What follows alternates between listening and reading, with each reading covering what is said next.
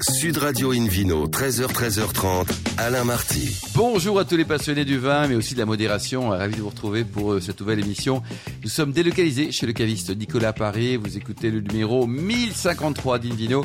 Depuis la création de l'émission, c'était déjà en 2004. On vous souhaite un excellent week-end aux auditeurs qui nous écoutent partout dans le monde, mais surtout aujourd'hui à Clermont-Ferrand sur 88.1. N'hésitez pas à réagir sur la page Facebook Invino et notre compte Instagram Invino Sud Radio pour partager notamment vos 20 coups de cœur. Aujourd'hui, un très joli programme qui prêche, comme d'habitude, la consommation modérée et responsable. Avec tout à l'heure Fabrice Léger, le cofondateur du Salon des Outsiders, quand on parlera tout à l'heure, ça sera la semaine prochaine à Paris, hein, le salon du guide Carin avec des choses étonnantes et puis le Vino Quiz pour gagner un coffret de la marque Divine et six flûtes Exaltation de la marque Chef et Sommelier. Pour les gagner, il faudra aller sur invinoradio.tv. À mes côtés, deux personnes formidables qui adorent le vin. Christelle Taré, propriétaire des caves du parc à Neuilly-sur-Seine et première femme maître caviste de France. Respect, respect Christelle. Bonjour Ainsi que David Cobol, respect aussi, maître David Cobol, le cofondateur de l'Académie des vins et spiritueux. Bonjour David. Tout, le, monde est maître. Bon, les, sont les maîtresses Il y a des maîtres. Voilà, ça c'est une bonne question. On en parlera à la fin de l'émission. Alors pour commencer justement cette émission,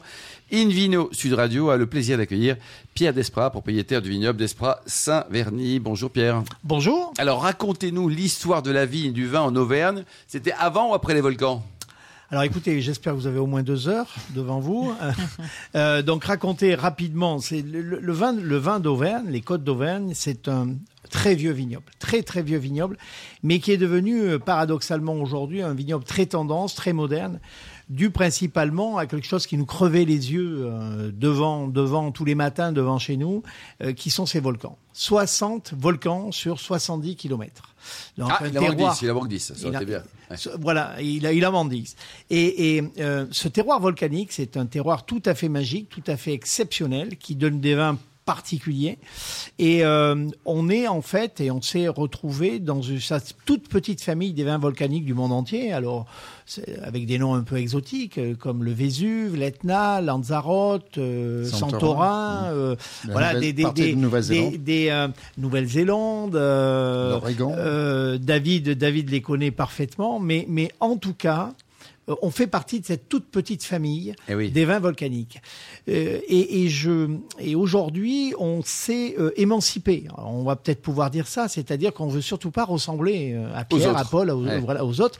Et on, on, est particulier. Donc, le vignoble des Côtes d'Auvergne, c'est un des seuls, un des, un des rares on va pas dire seul, mais un des rares vignobles en France sur du basal, pozolane, euh, euh, pépérite, euh, des, des, des, sols très très particuliers. Alors on a un peu Pesnas, avec la, la, coulée qui va quasiment jusqu'au Cap d'Agde et avec des, des volcans, mais, mais on a très peu de vignobles en France qui sont vraiment d'origine volcanique. David Cobol, en quoi le volcan est bon pour le vin? Alors ça, j'en sais rien. Ça, ça, reste un peu mystérieux pour moi. Il est particulier pour le vin. Ce qu'il faut dire, parce que j'ai regardé, il y a une très belle carte euh, géologique que vous avez fait faire oui. là-bas, et on voit bien les coulées de lave. Alors, ce qu'on constate quand on voit ça par rapport à l'implantation des vignobles, c'est que toutes les parcelles viticoles en Auvergne ne sont pas sur des sols volcaniques. D'accord. Parce que la, euh, la, lave, elle coule là, mais elle coule pas là. Hein, voilà. elle, elle, suit les, les courbes, les, les, contours et elle descend. Donc, euh, il y a des implantation très variable. Après, exactement ce qu'elle produit, je ne suis pas compétent pour le dire. Qu'est-ce que vous en pensez, Pierre? Alors, euh, il y a encore un an, je vous aurais dit, je n'en sais rien non plus. Hmm. Euh, bah, c'est bien, on n'invite que les invités qui n'en savent rien. C'est une très belle émission. on apprend beaucoup de choses aujourd'hui. Voilà. Hein. Par contre, on a décidé de répondre à cette question. Donc l'année dernière, on a on a mené une étude avec Vinora, qui est euh, euh, qui est une association qui défend les vins volcaniques dans le monde entier. On a lancé la première étude de différenciation des sols volcaniques par rapport à d'autres sols. D'accord. Donc on a pris quatre parcelles, quatre parcelles sur un cépage emblématique chez nous qui est le Gamay. Mmh.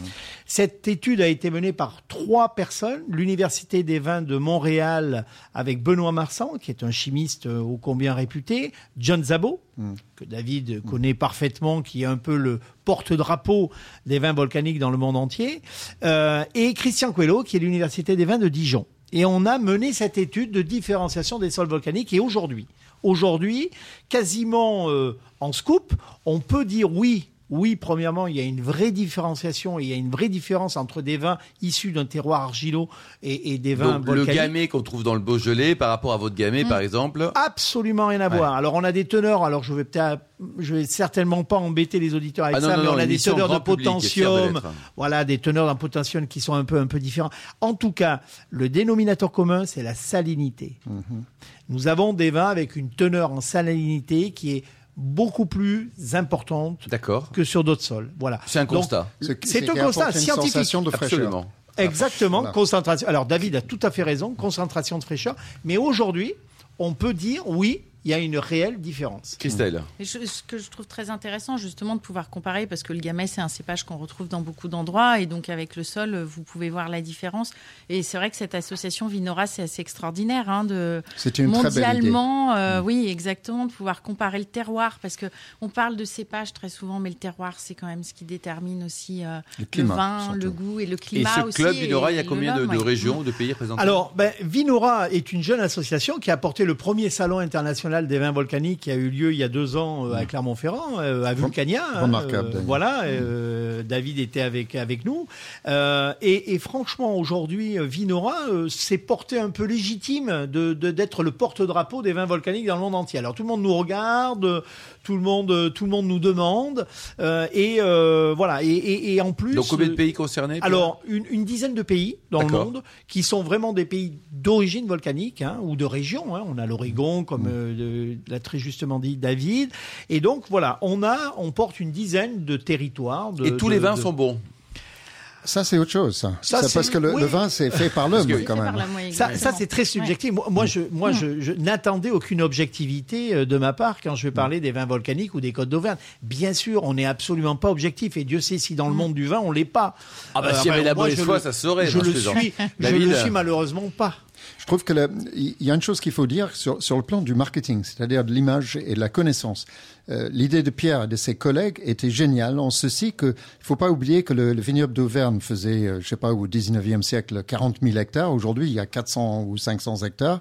Euh, il fallait se démarquer, il fallait se situer. Bien sûr. Il fallait se faire connaître. Et cette idée de fédérer d'autres autour, oh, c'est une très bonne idée. ça permet à beaucoup de Français de prendre conscience de la qualité des vins d'Auvergne. Christelle Oui, parce qu'en France, l'appellation, elle est jeune quand même. Et elle est composée de crus aussi. Ah, complètement. C'est tout nouveau. Euh, juste, la, la, la superficie des Côtes d'Auvergne aujourd'hui, c'est 400 hectares. Sur ces 400 hectares, grosso modo, euh, on a 300, 300, 350 hectares sur des volcans donc là, 20 euh, d'altitude, donc inévitablement, puisque c'est un flanc de volcan. Euh, et, donc, on porte depuis très très peu cette, cette, cette, idée euh, et cette notion de, de, fédérer l'ensemble des vignobles volcaniques. Mmh. Et franchement, on s'est créé une nouvelle famille. Et on part de très loin, parce que, comme le dit très justement David, il y a quelques dizaines d'années, on avait plutôt envie de ressembler soit à des Beaujolais, soit à des Bourgognes. Il n'y a pas une très bonne réputation. Bien sûr. Pierre, on arrive sur votre, votre vignoble. Vous avez combien d'hectares au total? C'est impressionnant y en a 180, non 182 hectares. Ah, on a oublié les deux là. Et eh donc, euh, vous produisez combien de bouteilles avec tout ça euh, dans les bonnes années, 700 000 bouteilles. 700 000 bouteilles euh, dans, dans, la Blanc, moyenne. rouge, rosé, il y a les trois couleurs Blanc, rouge, rosé. Euh, principalement, on est un vrai vignoble de, de, de, Pinot et de Gamay pour le rouge et de Chardonnay pour les blancs. Alors justement, au niveau du prix, on en a parlé il n'y a pas très longtemps. On considérait que c'est un excellent rapport qualité-prix. Ah, Vous ne pas dire le contraire hein Alors, je, d'abord, je vais pas dire le contraire, mais quand on se compare avec nos, cousins, Et eh oui. Hein, euh, nos cousins, euh, je peux vous assurer qu'on a un excellent rapport. Combien ça coûte une bouteille chez vous alors De combien combien? Entre 8 et 10 euros, euh, vous avez une magnifique bouteille. Et on prend son pied, David, hein, c'est très bon. Quoi. Non, moi j'ai goûté des choses fabuleuses. Vraiment, vraiment des, vins qui ont de la fraîcheur, qui ont de l'élan, qui ont une sorte de peps et quelque chose de presque indéfinissable derrière, et c'est peut-être cette salinité. Oui, c'est la salinité dont parlait Pierre. Christelle, du coup, vous aimez bien vous aussi, non? Ah, Oui, alors moi je connais très peu et ça me donne, ça m'a vraiment donné envie de déguster. En plus, je vois que les noms des cuvées, fusion, magma, euh, voilà, on, sent que vous êtes investi. beaucoup sur le sur le lave. Ils ont raison.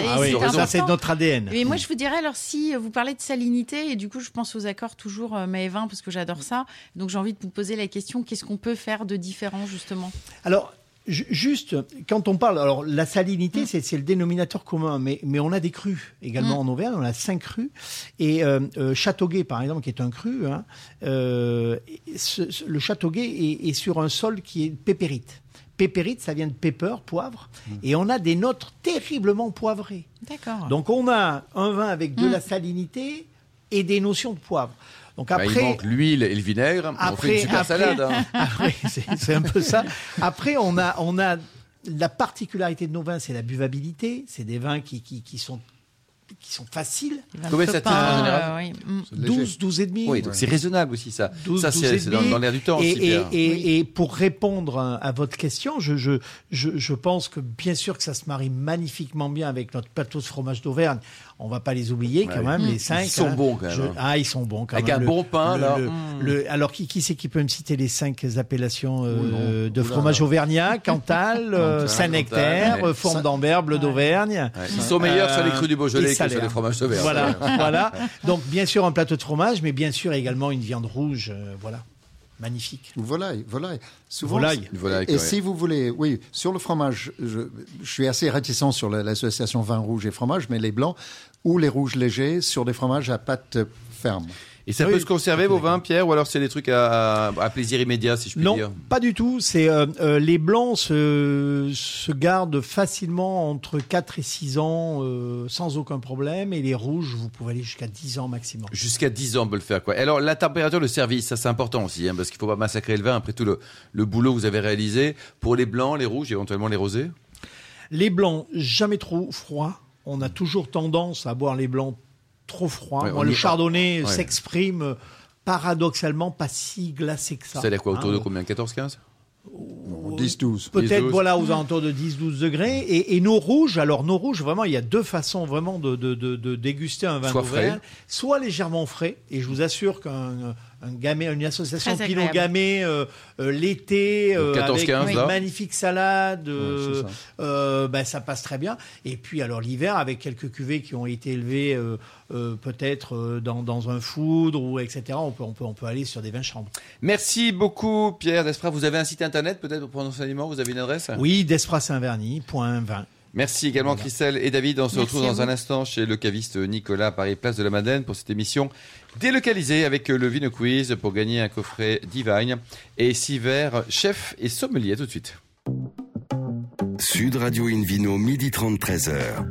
À la Marty. Retour chez le caviste Nicolas. Nous sommes à Paris, place de la Madeleine, pour cette émission délocalisée. On vous remercie d'être toujours plus nombreux à nous écouter chaque week-end. On peut se retrouver sur les réseaux sociaux, notamment notre compte Instagram, Invino sur Radio, pour nous communiquer vos vignerons favoris. David Cobold, c'est le moment du Vino Quiz de ce samedi 13 novembre. Alors, d'abord, la question de la semaine dernière, c'est une question pom-pom. Pom-pom? Pom-pom. Oui.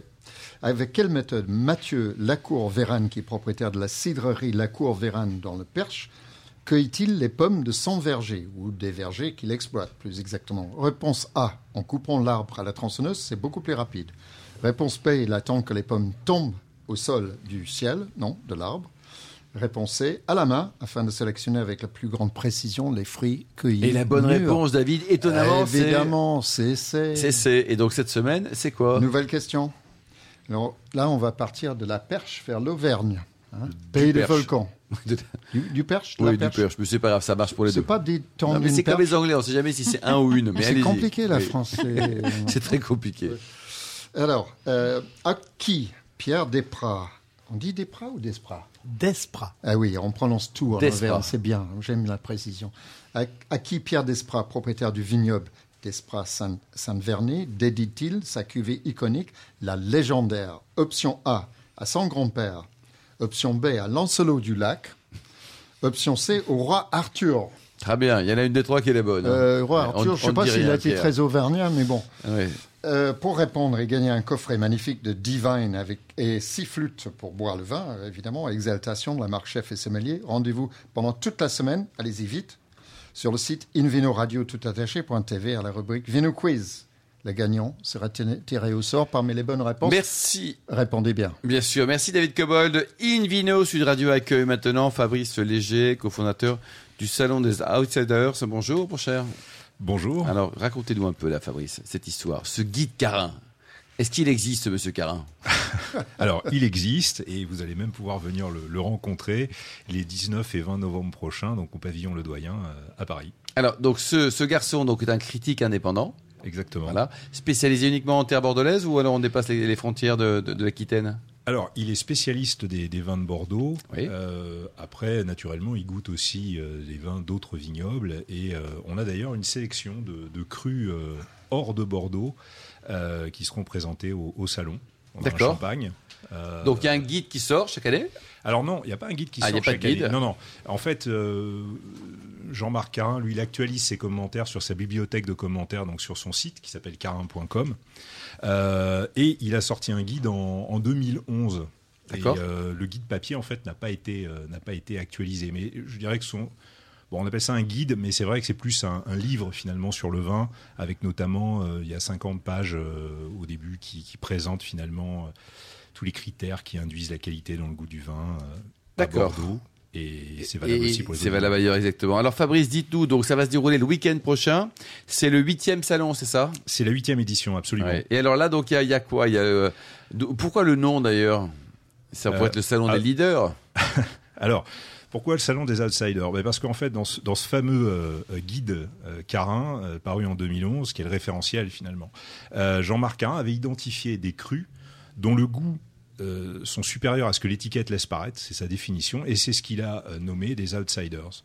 Et donc ces vins qui finalement euh, sont absolument délicieux, mais souffrent simplement d'un déficit de notoriété, on a décidé de les mettre en lumière et de choisir pour ça bah, les, plus beaux endroits. Donc on sera au pavillon Le Doyen avec Yannick Aleno et on fait un. Il y aura une unité de lieu. Le dîner inaugural le 18 a lieu euh, avec Yannick Aleno et après on passe 48 heures euh, chez Yannick Aleno et avec Yannick Aleno. Et déguster également avec les vignerons en option. Il y en aura, il y aura une trentaine. Hein, ça exactement. Il y, a, il y a 30, euh, ouais, ouais, il y a 30, vignerons. 30 quoi. absolument. Et ça, combien ça coûte On va aller jusqu'au bout du, du, pitch là? Euh, alors l'entrée pour euh, ce qu'on appelle la grande dégustation, donc 25 euros. C'est 25 euros exactement et 40 pour les deux jours. Pour les deux jours. Et le dîner, t'as combien?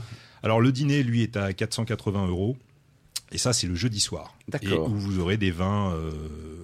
Alors qui sont tous délicieux, outsiders et un petit peu plus célèbres. Et plus célèbres également. Christelle, vous en pensez quoi? Moi, je voulais savoir, c'est surtout quand vous dites que vous voulez dépasser l'étiquette. Euh, c'est-à-dire que vous allez mettre en avant plutôt euh, des appellations peu connues de Bordeaux ou, euh? Non, on s'intéresse en fait au goût. Donc le, critère numéro un, c'est la qualité du goût du vin. Donc on ne parle pas d'étiquette, encore une fois on parle de goût, et on ne parle pas non plus euh, d'AOC parce que à Bordeaux, alors vous me corrigez si je dis une bêtise, mais je crois qu'il y a une trentaine, il y a 30 AOC de vin rouge, euh, mm. et en fait il n'y a pas 30 familles de goûts différentes. Mm. Il y en a beaucoup plus. Alors mm. bah, moi, je serais plutôt tenté de penser qu'il y en a beaucoup moins. Et, en fait, il y a deux grands registres de goût à Bordeaux, selon que les vins ont été faits sur la rive droite ou sur la rive gauche.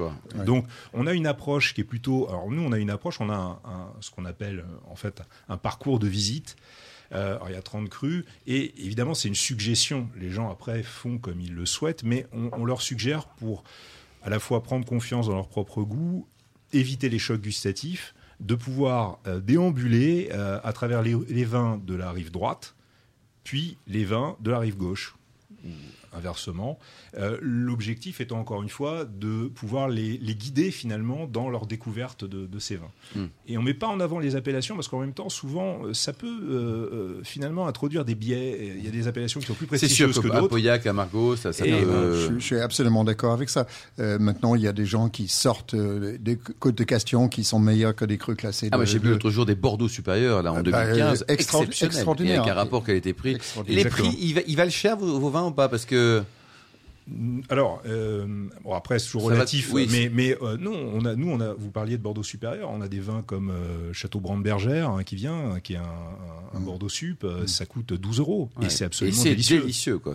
Exactement. Donc il y en a d'autres, Château d'Oyac qui est dans le Nord Médoc, c'est là aussi délicieux et c'est moins de 15 euros la bouteille. Et la clientèle qui va à ce salon, donc les gens qui veulent chercher les bons plans de demain ou les bons plans d'aujourd'hui d'ailleurs? Alors la clientèle, bon, elle est hétérogène et c'est aussi ce que l'on ce que l'on vise, c'est-à-dire qu'on veut aussi qu'il y ait davantage de, de, public qui s'intéresse au vin et pas cibler exclusivement les amateurs de vin. Donc il y a évidemment des amateurs de vin. Euh, vous avez aussi des, professionnels, notamment dans la restauration, qui, viennent découvrir des bons plans. Ouais, la, la, curiosité. Et puis on n'insiste pas assez, mais il y a aussi les échanges parce que nous, bon, on a une taille. Alors taille humaine, il y a 30 crus, c'est, mmh. j'insiste. 30 vignerons. Oui, c'est ça. Et, en même temps, à chaque fois, ce sont des gens qui soit sont les propriétaires, si euh, finalement ils ont une une fonction opérationnelle au niveau du cru, soit des directeurs techniques. Et c'est très important, je trouve, d'insister sur les échanges euh, qui peuvent. Et sur les 30, combien de femmes, vigneronnes Alors, euh, écoutez, je n'ai pas compté, mais. Euh, ah, il en faut, là, il faut, c'est important. Ça, hein, Christelle, il y en a beaucoup dans dans les femmes du vin Il y, a pas mal de clubs d'ailleurs qui se créent. Hein. Oui, il y a beaucoup de, mais, ça fait des. D'ailleurs, ce sont des vieux caves. Je pense aux dames du vin notamment, voilà, qui existent depuis très très longtemps. c'est vrai que, étant donné que les femmes vigneronnes, sommelières, etc., étant moins nombreuses, elles ont eu envie de se regrouper. De se regrouper quoi. Voilà pour s'entraider aussi beaucoup. Euh, voilà, dans, dans, un monde qui est réputé euh, machiste. Très très très très euh, testostérone. Dites-nous Pierre, là en, en, Auvergne, il y a beaucoup de femmes qui travaillent dans le vin ou pas? Oui, on en a de plus en plus et je trouve ah, que moi j'ai pour je, prétends, euh, en tout cas, qu'une femme euh, vinifie euh, différemment. Ah, différemment. Donc vous croyez aux vins de femmes, vous? je, je crois d'abord. Vous aimez les femmes ou les vins de femmes J'aime les deux.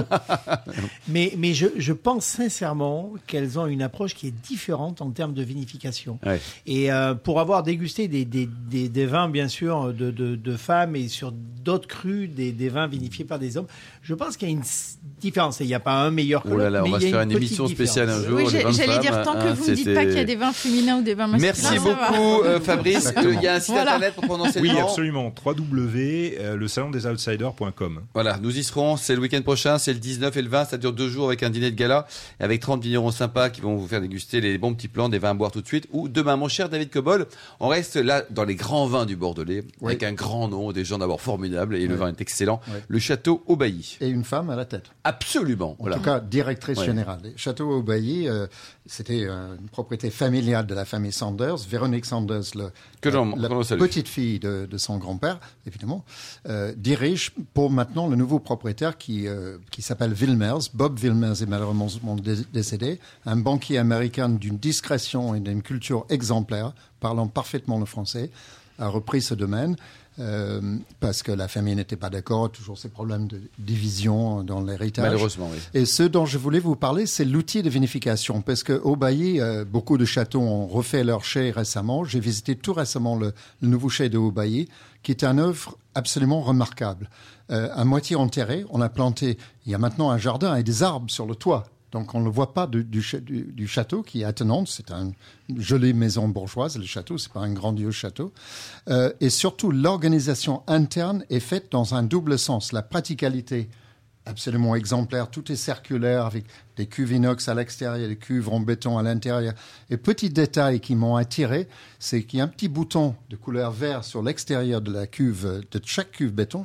Je dis, ça sert à quoi ça Et Véronique appuie sur le bouton et à l'intérieur s'allume une lumière. Pour celui qui sort le, le, raisin après, ah, oui, après la sortie du jeu, c'est hyper pratique. Ah, parce qu'un bouton qui appuie sur une lumière, pour l'instant, il n'y a quand même pas d'innovation. Euh. Non, non, non, mais, mais à l'intérieur de la cuve, hein, pour, pour aider les gars qui sortent le, la solide. C'est formidable. Donc tout est comme ça. Euh, et c'est aussi organisé dans le sens de circulation. C'est-à-dire que les tracteurs qui rentrent les raisins avec les, dans les cagettes euh, rentrent par un côté et sortent de l'autre. Donc il n'y a pas d'interférence. Il n'y a pas de bruit qui va vers le château en plus. Eh C'est-à-dire qu'il y a un Qui a construit le, Alors il s'appelle, il n'est pas médiatique, c'est pas Port Park, même s'il a travaillé pour Port Park, c'est Daniel Romero. Et il a fait un boulot formidable dans le détail, dans l'esthétique et la discrétion vue de l'extérieur. C'est-à-dire qu'on ne voit à peine cette chose-là, déjà. Or que ça vient d'être inauguré. Eh cette année, c'est la première année où ça serait fonctionnel. Euh, super. Et, c'est fait pour le visiteur aussi. On fait une visite au-dessus, pas d'interférence avec les gens qui travaillent le vin en dessous. Donc il y a deux niveaux, fait exprès. Euh, j'invite euh, tous les auditeurs à aller voir ça. Au Bailly, c'est un très bon vin. Le résultat est un vin fabuleux. Alors, j'ai pas vu le, goûter le résultat parce que ça n'a pas été utilisé ce nouveau chai, mais, le vin est formidable. Merci beaucoup, David Cabol. Merci également à Fabrice Léger, Pierre Desprats, Christelle Taré, aux millions d'amateurs de vin qui nous écoutent chaque week-end. Un clin d'œil à Justine qui a préparé cette émission, ainsi qu'à Sébastien pour la partie technique. Fin de ce numéro de Invino Sud Radio. Pour en savoir plus, rendez-vous sur le site hein, sudradio.fr, invinoradio.tv, notre page Facebook Invino, le compte Instagram Invino Sud Radio. On se retrouve demain à 12h30 précis pour un nouveau numéro. Nous serons chez Nicolas Le Caviste qui a été fondé en 1822. On va recevoir Hervé Carlan qui est propriétaire du château de Laborde. Nous parlerons de Bourgogne et Frédéric Chaudière, propriétaire du château Pesquier. Et là, dans une belle région également, au pied du Mont Ventoux. D'ici là, excellent déjeuner. Restez fidèles à Sud Radio. Encouragez tous les vignerons français et surtout respectez la plus grande des modérations.